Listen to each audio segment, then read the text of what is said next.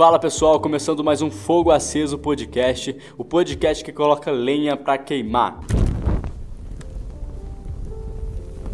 Meus irmãos, o tema de hoje é lançando alicerces. Em um tempo de muito relativismo, hoje nós vamos falar do contrário, nós vamos falar de firmeza, nós vamos falar de fundamento, aquilo que Jesus e o Evangelho espera de nós. Meus queridos, nos dias de hoje, se perguntado a um judeu qual seria o pior momento da história do seu povo, ele com certeza e prontidão responderia que foi o Holocausto nazista. Entretanto, se essa mesma pergunta fosse feita antes de 1930, a resposta seria de imediato: o cativeiro babilônico. E afinal de contas, o que é esse cativeiro babilônico? Para entendermos melhor sobre esse cativeiro, teríamos primeiramente que fazer um panorama geral do Antigo Testamento inteiro, principalmente em cima das narrativas dos profetas, tanto maiores quanto menores. Após o pecado entrar no mundo, Deus, de forma insistente, levanta diversos homens para tentar fazer com que o povo se converta dos caminhos errantes. Como um pai que quer o melhor para o seu filho, Deus não desiste da primeira vez que o negamos, nem na segunda, nem na terceira e etc. Certa música diz que bater a porta na cara do pai dói muito, e isso é um fato. Imagine que você seja um pai e seu filho está se afogando nas drogas, bebidas ou até mesmo influências e na tentativa de alertar esse filho, ele não só ignora, mas também rejeita sua vontade. É basicamente nesses cenários repetindo algumas diversas vezes no Antigo Testamento. Deus levantando homens, tentando alertar eles dos caminhos errantes e eles ignorando, eles negligenciando a vontade do Pai. Já quero após isso abrir em Esdras 3:10, você que está com sua Bíblia, por favor, me acompanhe. Esdras capítulo 3, versículo 10 e 11, que diz o seguinte: Quando os construtores lançaram os alicerces do templo do Senhor, apresentaram-se os sacerdotes paramentados e com trombetas, e os levitas, filhos de Asaf, com símbolos, para louvarem o Senhor, segundo as instruções deixadas por Davi, rei de Israel cantavam responsivamente, louvando e dando graças ao Senhor com estas palavras: Ele é bom, porque a sua misericórdia dura para sempre sobre Israel. E todo o povo jubilou com altas vozes, louvando o Senhor por terem sido lançados os alicerces da casa do Senhor. Vou repetir mais uma vez: todo o povo se jubilou com altas vozes, louvando ao Senhor por terem sido lançados os alicerces da casa do Senhor. Continuando ainda o que acontecia é, no Antigo Testamento, em uma dessas de andar pela própria vontade, essa nação de Israel, que outra hora foi chamada de escolhida, que experimentou o mais sobrenatural de Deus, sendo retirada do Egito e sustentada pela mão do nosso Senhor, agora se encontram cativos no famoso exílio da Babilônia, onde ficaram por 70 anos, onde nasceram e morreram muitas pessoas, onde cresceram e envelheceram muitas outras. Nós já conseguimos entender algo disso tudo. É que quando rejeitamos a vontade do nosso Pai, nos tornamos escravos das nossas próprias vontades. Vontades essas errantes e vacilantes. E chega a ser duro dizer isso em uma época onde o homem é o centro, né? E você, é, entre aspas, é capaz de escrever sua própria história. Pela misericórdia de Deus, no ano de 539 a.C., o rei Ciro derrota a Babilônia e assume controle da região. Em 538 a.C., ele também emite um decreto permitindo a volta dos israelitas. Algo muito interessante acontece nessa volta. Após 70 anos de cativeiro, esse povo que não tem nada quando voltam para suas terras, não buscam criar um negócio para melhorar financeiramente, né? Ou talvez é, casarem, começarem uma nova família. Claro, muitos devem ter feito isso, com certeza, e tá tudo bem. Mas a primeira coisa que a palavra de Deus nos revela que eles fizeram foi lançar os alicerces do templo. E eu te faço a pergunta: o que move esse povo a fazer isso? Bom, a resposta é simples. Eles experimentaram o que era levar uma vida onde Deus não vem em primeiro lugar. Eles entenderam que quando Deus não é prioridade, eles se tornam escravos. Não é à toa que a palavra de Deus diz em Mateus 6: Busquem, pois, em primeiro lugar o reino de Deus e a sua justiça, e todas essas coisas serão acrescentadas a vocês. Irmão, você que está ouvindo isso pode estar passando por períodos de seca, e não me refiro apenas financeira. Você pode estar se sentindo como escravo de desejo, escravo de dinheiro, escravo de influência desse mundo, mas entenda, enquanto Deus não for sua prioridade, as outras coisas não serão acrescentadas. Algumas coisas podem até ser, mas não todas, como promete Mateus 6. E todas as coisas de Deus são diferentes. Ele não nos dá o que queremos, mas o que precisamos. Outro ponto interessante é observar que nessa volta do pessoal, dos israelitas, né, à sua terra, assim que eles lançaram os alicerces, a palavra diz o seguinte, no versículo 12: Porém, muitos dos sacerdotes e levitas e chefes dos pais, já velhos, que viram a primeira casa sobre o fundamento, vendo perante seus olhos esta casa, choraram em altas vozes, mas muitos levantaram as vozes com júbilo e alegria. Meu irmão, após fundado o templo, enquanto alguns choravam, outros sorriam. E eu te pergunto, como que pode, após 70 anos presos, lançarem o alicerce do templo e ainda assim alguns chorarem? A verdade é que existe dois tipos de pessoa nessa passagem. Os que olham para o passado e lembram de um tempo onde eram mais firmes, tinham mais estruturas e sentem saudades de um tempo que já se foi. E também tinha outro tipo de pessoa, que eram os que se alegravam com esses alicerces, porque sabiam que, colocando Deus em primeiro lugar, poderiam descansar e se alegrar com o futuro. Meu irmão, há pessoas que vivem no passado, gostam de lembrar de um tempo onde eram mais estruturados, naturalmente e espiritualmente. Entretanto, sendo Deus o primeiro lugar, há preparado para a sua vida o que olhos não viram e ouvidos não ouviram. Há aqueles que choram o passado e há aqueles que sabem que a glória da segunda casa será maior que a da primeira. Há aqueles que sentem saudades do que já foi, e há aqueles que sabem que o melhor vinho é no final da festa. Talvez você já tenha amado mais Jesus, talvez você já tenha sido mais intenso, talvez pense que o seu tempo já passou e que essa empolgação com o Espírito Santo é só coisa para novo convertido. Mas a verdade é que as misericórdias do Senhor se renovam a cada manhã. E assim como a humanidade não conhece nem 5% do oceano, a fonte de águas vivas não se esgota com alguns anos de crente. E a pergunta que fica é: quem é você nessa história?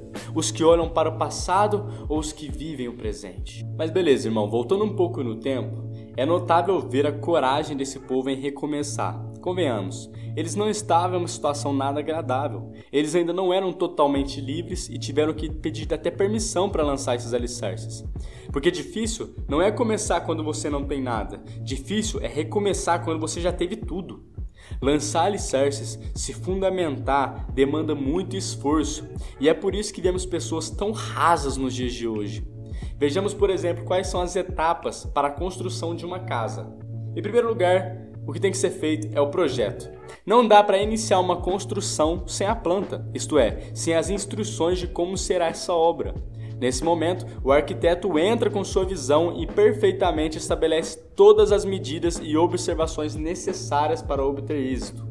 Não existe construção sem visão. Construção sem planta funciona na base do improviso e, além de demorar mais, é repleta de problemas na sua estrutura. Você pode ser um ótimo pedreiro, mas ainda assim precisa do projeto em mãos. A parte boa disso é que nosso arquiteto já estabeleceu o projeto para cada filho, como dizem Efésios. Antes da fundação do mundo, Deus nos escolheu nele para sermos santos e irrepreensíveis diante dele. Em amor, nos predestinou para eles, para ele, para ser adotado como seus filhos por meio de Jesus Cristo, segundo a sua própria, segundo o propósito da sua vontade, como dizem Efésios capítulo 1, versículo 4 e 5. Então, irmão, perceba que antes da fundação do mundo, nós já éramos o projeto. Pessoas que ignoram o projeto não alcançam o propósito. Há pessoas que preferem andar sem direção, tomam decisões sem conhecer a vontade do arquiteto, e hora ou outra a estrutura se abala e é destruída. A segunda etapa para a construção de uma casa é a preparação do terreno. Uma casa só pode ser construída quando o terreno está nivelado, e para isso é preciso utilizar a terraplanagem para igualar a terra, seja colocando mais terra, o que é chamado de aterro, ou removendo terra, que é chamado de corte. Ter um terreno nivelado é fundamental para a construção, afinal, se a casa for construída em terreno torto, não possuirá firmeza. Precisamos nessa etapa analisar se é preciso colocarmos mais terra ou tirar a mesma. São inúmeras vezes são inúmeras as vezes que Deus nos exorta a andar em retidão. Né? Também em Efésios 4 ele diz o seguinte: E vos revistais do novo homem, criado segundo Deus, em justiça e retidão procedentes da verdade e entendemos a preocupação do nosso Pai em manter a retidão. Afinal, é a base na qual os alicerces serão lançados, e caso alguma área da nossa vida esteja torta, toda construção é defeituosa. E fica a pergunta: para andar em retidão hoje, o que tem que tirar na sua vida? Talvez tenha que tirar aquela mentira branca que você diz que não tem nada a ver, ou aquela fofoca com os amigos, talvez aquela explosão de raiva com o seu parceiro, ou até mesmo a inveja. E também vem a outra pergunta: o que teria que adicionar para que a sua terra seja plana? Honestidade no trabalho, sinceridade no coração, amor ao próximo? Bom, enfim, não precisa me responder. Outro plano né, para a construção da casa é a fundação, de fato, é o, lança, é o lançamento dos alicerces. Após ter a planta em mãos, após nivelar a terra, chega a hora de lançar os alicerces. E lançar os alicerces é uma tarefa árdua. E o que mais me atrai nos alicerces é que após a casa ser construída, eles não são mais vistos. Alicerce é diferente de fachada. O que nós mostramos às outras pessoas são sustentados por quem nós somos quando ninguém nos vê. O problema é que tem pessoas que se dedicam mais a deixar uma fachada bonita do que os alicerces bem estabelecidos. Veja o que é dito em João 12, versículo 42. Apesar disso, muitos dentre as próprias autoridades acreditaram nele, mas devido aos fariseus não declaravam a sua fé para não serem excluídos da sinagoga, pois amaram mais a honra dos homens do que a glória de Deus. Pessoas que amam mais a honra dos homens se importam mais como são vistos por eles do que por Deus, por isso passam mais tempo criando uma máscara para o mundo do que comunhão no secreto. E mais uma vez eu te faço uma pergunta: o que você tem construído no secreto? Você trabalha mais no alicerce ou na fachada? A verdade é que esse povo judeu não tinha mais nada a perder. Eles não queriam provar mais nada para ninguém. Após passar 70 anos de provação, eles entenderam que as honras dos homens não garantem salvação e vida eterna. Até quando você vai deixar Deus em segundo plano por causa das outras pessoas? Passada né, essas etapas da construção da casa, nós vemos um pouquinho também mais à frente o seguinte, em Esdras 4. Então o povo da terra começou a desanimar o povo de Judá, perturbando-o no trabalho da construção. Contrataram conselheiros para frustrar o plano deles. Fizeram isso durante todo o reinado de Ciro, rei da Pérsia, até o reinado de Dário, rei da Pérsia. Os alicerces estão prontos, mas isso não significa que o tempo foi terminado. Em nenhum momento da volta desse povo é relatado que as pessoas se incomodavam com a sua presença, mas isso só até o momento em que decidiram se mover e começar a se fundamentar. Quando entraram no processo de edificação, as pessoas começaram a arquitetar alguns planos de, para a frustração desse povo. E olha o que Jesus disse em Mateus 5: Bem-aventurados sois vós quando vos insultarem, perseguirem e mentiram, mentirem, disserem todo mal contra vós por minha causa. A verdade é que ninguém se importa com quem está parado, nem mesmo o inimigo. Para ele, parado e estagnado é o melhor lugar, porque ele sabe que um cristão em movimento é capaz de fazer. Vejamos Paulo, que andou em média um total de 1.513 quilômetros em suas viagens missionárias. Sinceramente, uma coisa que é que, que entrou no meu coração e que me causou até um certo desconforto e constrangimento é pensar que no Novo Testamento é muito difícil ou praticamente você não vê alguém que realmente tem uma vida tranquila e confortável. Olha que loucura. Então, se você vive esse conforto hoje ou busca por ele, é porque você está parado. Mas, irmãos, todos os apóstolos tiveram, praticamente todos foram mártires, entregaram sua vida. Ninguém teve uma vida de fato confortável. Sabe o que eu estou querendo dizer? Porque no momento em que você decide se movimentar, lançar alicerces, tudo fica mais difícil. Tudo e todos irão fazer planos para frustrarem o seu projeto. Então anime-se, significa que você está no caminho certo. Você pode até pensar, não, mas eu estou fazendo tudo certo, estou orando, buscando, lendo, mas quanto mais eu me dedico, mais difícil fica. Esse mundo é como aquela pessoa que não sai do lugar e quer ver todos parados também. E sabe por quê? Porque o alicerce que você faz para você servirá como sustentação para outras pessoas. Olha isso. Durante 70 anos como cativos, nasceram muitas pessoas. Verdade ou mentira? Muitas pessoas que nunca tiveram uma, uma vida estruturada, onde tudo que conheciam era uma vida de prisão. imagina as pessoas que nasceram no, no cativeiro.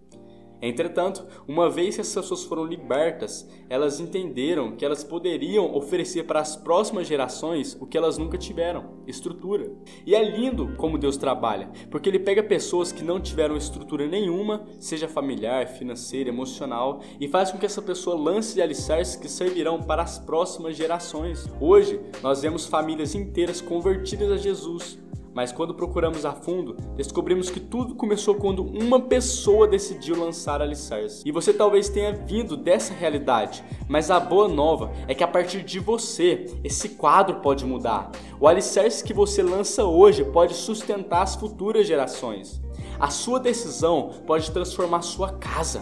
A sua decisão pode transformar o seu trabalho. A sua decisão pode transformar todos à sua volta. Então eu te pergunto, o que você está esperando? Adiante, nós vamos ler o seguinte, ainda em Esdras 4. Depois que a cópia da carta do rei Artaxerxes foi lida diante de Reum de Sinsai, o escrivão, e dos seus companheiros, eles foram depressa a Jerusalém, aos judeus, e, de mão armada, os forçaram a parar a obra. Assim, a obra da casa de Deus em Jerusalém foi interrompida, e isso até o segundo ano do reinado de Dário, rei da Pérsia. Meu irmão, a construção do templo cessou a força armada de forma violenta e só voltou e recomeçou 18 anos mais tarde, no ano de 520 a.C. Aquele povo que estava com o plano de frustrar os planos dos israelitas chegaram a um extremo para fazer eles pararem. É, usaram da violência para fazer com que o pessoal parasse de reconstruir. Agora, o que eu mais gosto desse texto é que ele diz que a obra cessou, mas ele não diz que a obra foi destruída. Eles puderam até fazer com que parassem a obra de forma obrigatória, mas uma coisa eles não fizeram: eles não tiraram os alicerces. Tanto que 18 anos depois eles concluíram o templo. E Jesus diz em Lucas 6: Eu vos revelarei com quem se compara a pessoa que vem a mim, ouve as minhas palavras e as pratica. É como se fosse um homem que, ao construir uma casa, cavou fundo e firmou alicerce sobre a rocha, e sobrevindo grande enchente, o rio transbordou e as muitas águas avançaram sobre aquela casa. Mas a casa não se abalou. Por quê? Por ter sido solidamente edificada. Então talvez, irmão, você está se perguntando ainda, como que eu faço para lançar alicerces? Ela vem quando você não só ouve as palavras de Jesus, mas as pratica. Uma vez que você pratica as palavras de Jesus e está firmado nele, podem fazer de tudo para parar você, até usar força bruta, mas o que não vão fazer é tirar seu fundamento. Eles podem ter tirado a vida de Estevão, mas a mensagem continuou. E a mensagem foi tão forte que, que Paulo, que estava vendo aquilo, se converteu e também foi e converteu milhares. Então percebe que tiraram de força bruta e violenta a vida de, de Estevão, mas a morte dele deu vida para outra pessoa. Quem tem alicerce completa a obra, demore o tempo que for.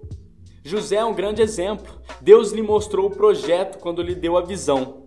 Vamos lá, lembra do, dos, das etapas da construção? Projeto, terraplanagem, alicerce? José é um grande exemplo disso. Deus mostrou o projeto quando lhe deu uma visão. E ele demonstrou que o seu terreno era nivelado quando manteve a retidão com a mulher de Potifar. E ele lançou alicerce quando revelou a sua visão a seus irmãos, e ele terminou a sua obra quando se tornou governador. Talvez tudo esteja hoje conspirando para que você fique parado no tempo. Talvez amigos, familiares, o seu emprego ou carreira. Mas a verdade é que, alicerçado na palavra, Deus vai fazer infinitamente mais do que se espera. Então, meu irmão, é tempo de colocar Deus em primeiro lugar. Chega de viver no cativeiro da própria vontade. Chega de ter suas estruturas abaladas com qualquer onda. Deus quer nos ver fundamentados, firmes e constantes, entendendo que dor nenhuma se compara com a glória que está por vir. Aleluia! Vamos lançar os nossos alicerces hoje. Vamos sair do padrão desse mundo. Vamos nos firmar na rocha que é Cristo, o nosso amigo fiel. Amém?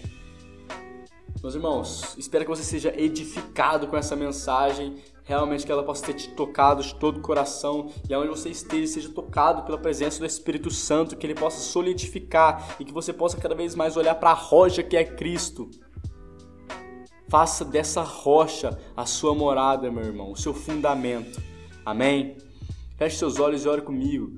Deus maravilhoso Pai, Jesus, eu oro para que cada pessoa que esteja ouvindo essa, esse podcast, meu Pai, possa ser transformado, edificado, Pai. Que também eu possa ser transformado e edificado, cada vez mais firmes e constantes diante da Tua presença e que nós possamos Te adorar, meu Pai, em santidade e justiça, como o Senhor merece, meu Pai. Amamos a Ti, amamos a Tua glória, meu Pai, e amamos a Tua presença. Muito obrigado por tudo que o Senhor tem feito. Meus irmãos, esse é o Fogo Aceso Podcast. Espero que você tenha realmente sair edificado daqui e até a próxima. Sexta-feira que vem tem mais.